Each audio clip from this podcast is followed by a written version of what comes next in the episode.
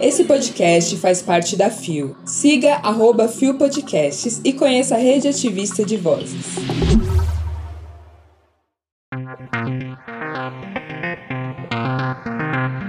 Judy Garland, dos abusos nos bastidores de Hollywood a ícone gay.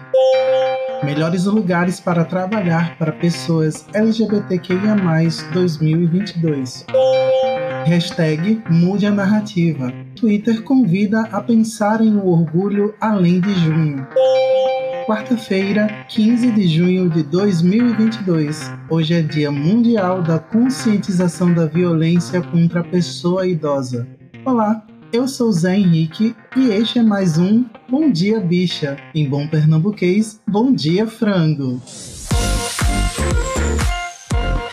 Levanta, viada, vamos assim! O seu podcast diário de notícias sobre as comunidades LGBT QIAP+. Seis e ônibus. Deu na Folha. Judy Garland, centenária, alcançou o arco-íris mesmo com vida trágica publicado em 8 de junho de 2022 por Leonardo Sanches.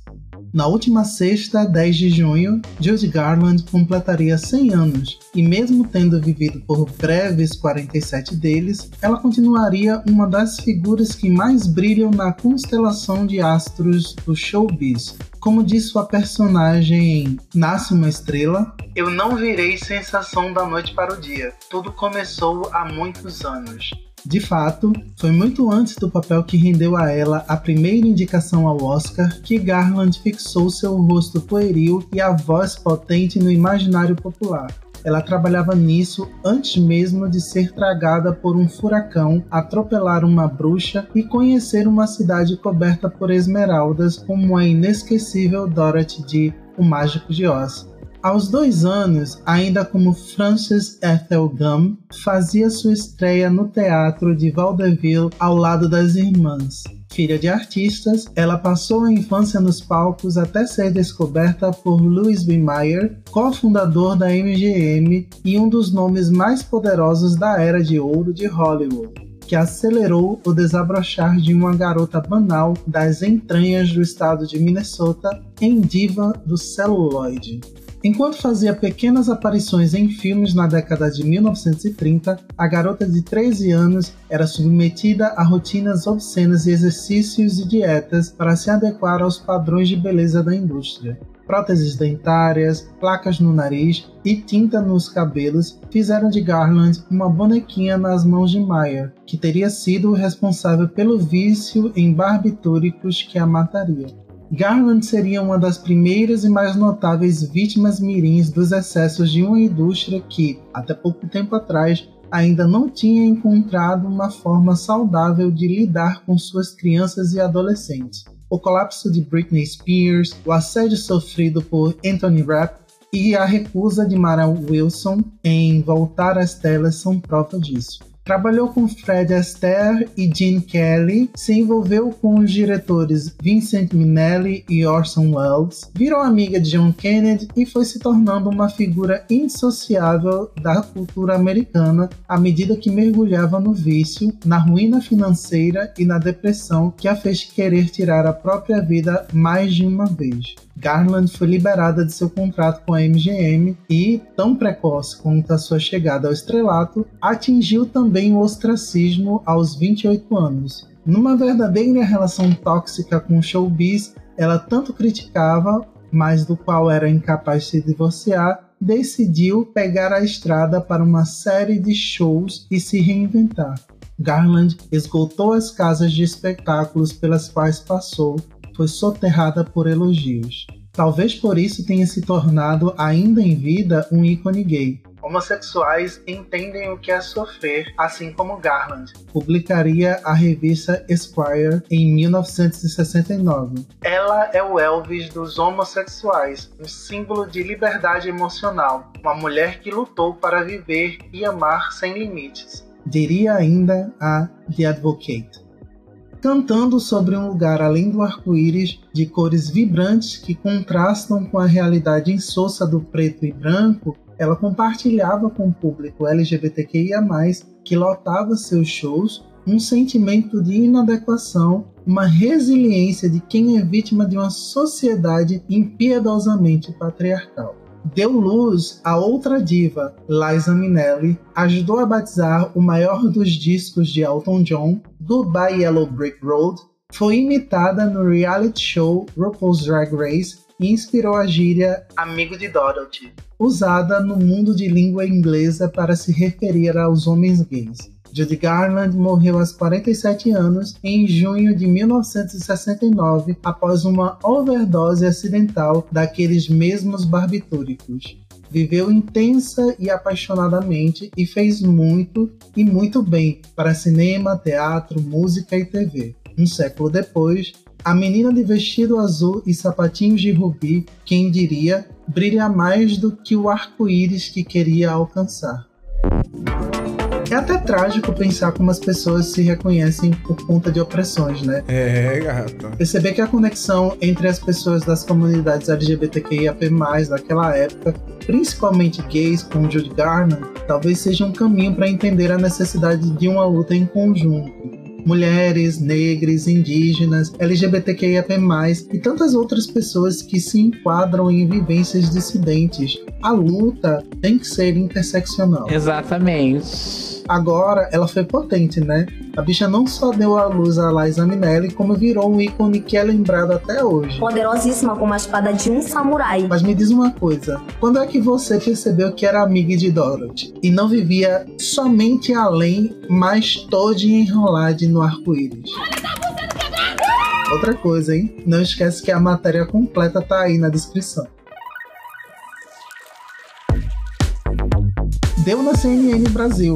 Pesquisa indica as 38 melhores empresas para profissionais LGBTQIA+ trabalharem. Publicado em 10 de junho de 2022 por Jéssica Brasil Scrott, do Estadão Conteúdo.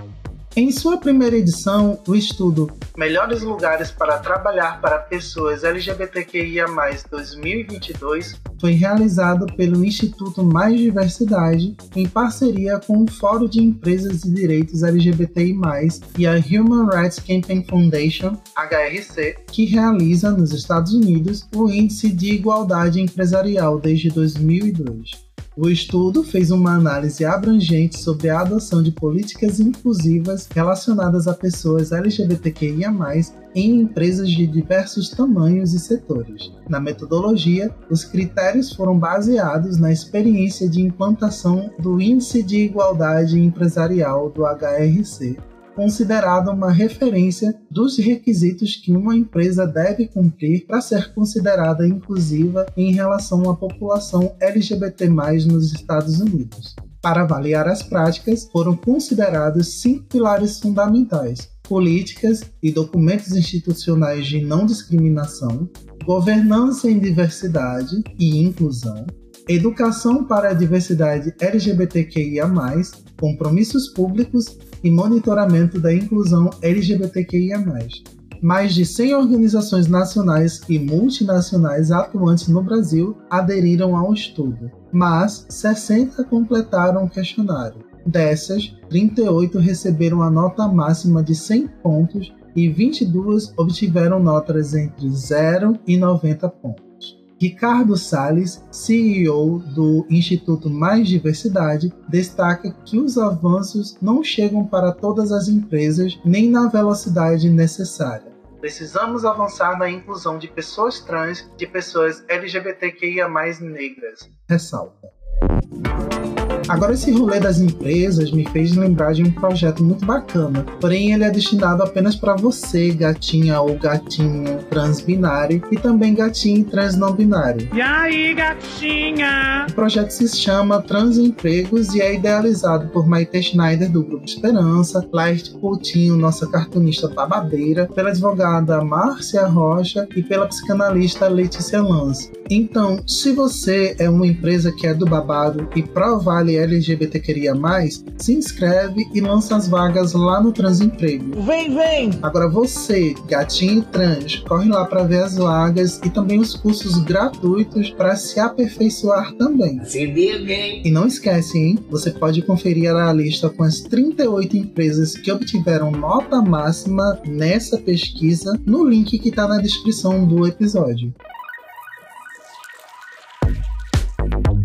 Deu no Gay Blog.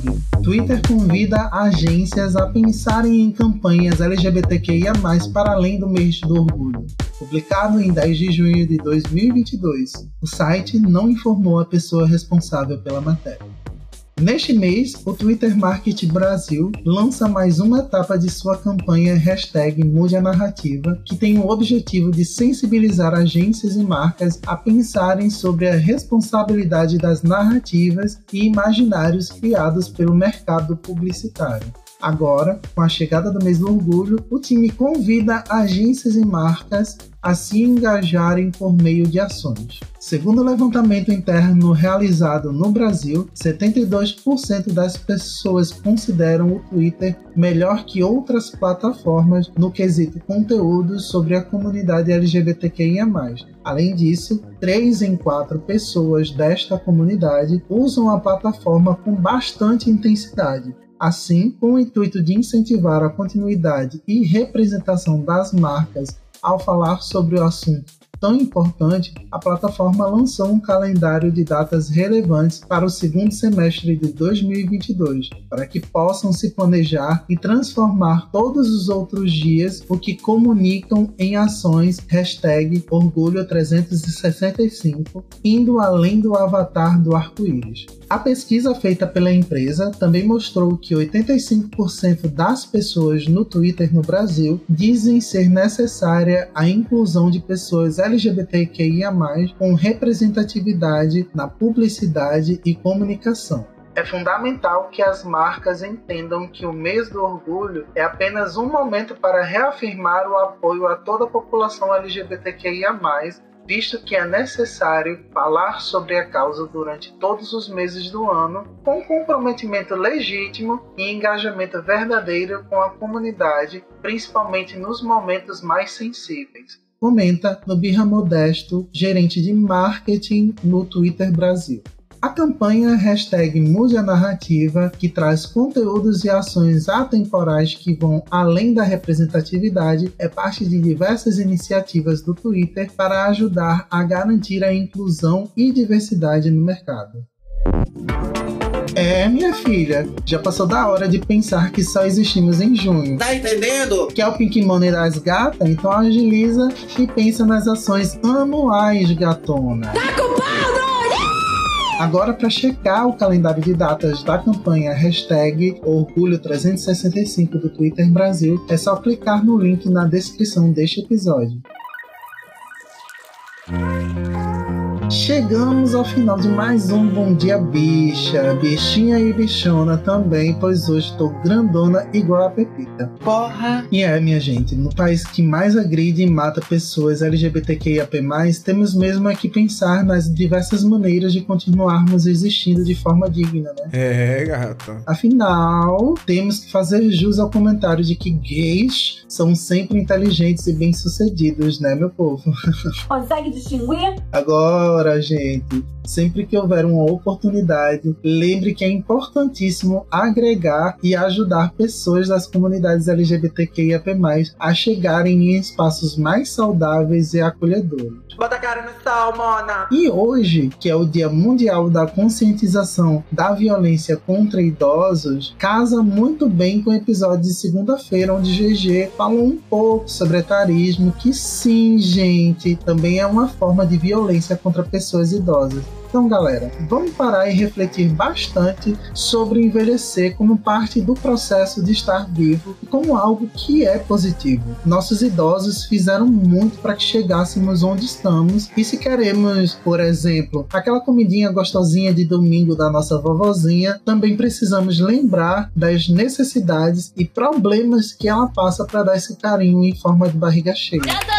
O Bom Dia Bicha tem identidade visual, edição e produção de Rod Gomes, idealização, pesquisa, roteiro e produção de GG, que também apresenta justamente com Rod Gomes, Zé Henrique Freitas, essa pessoa que vos fala, Isa Potter e Bia Carmo. O programa faz parte do feed do Kill Bicha, um podcast queer que integra a Fio Podcasts. Conheça outros programas da rede ativista de vozes e não deixe de nos visitar e de nos seguir nas nossas redes sociais. Os links para as redes e para as matérias que você ouviu nesse episódio estão na descrição. Agora tu não deixa de aparecer amanhã aqui não, viu? Se liga, hein? Vai ter mais um episódio com nossa gata falando um pouco de italiano, né, Isa Potter? Amanhã a partir das 6 horas da manhã. E se tu tá querendo ouvir essa taquara rachada falando mais um pouquinho, é só aparecer no podcast Visão Voador ou conferir as minhas redes sociais. Um beijo, galera. Um queijo também para quem é de queijo. E fui!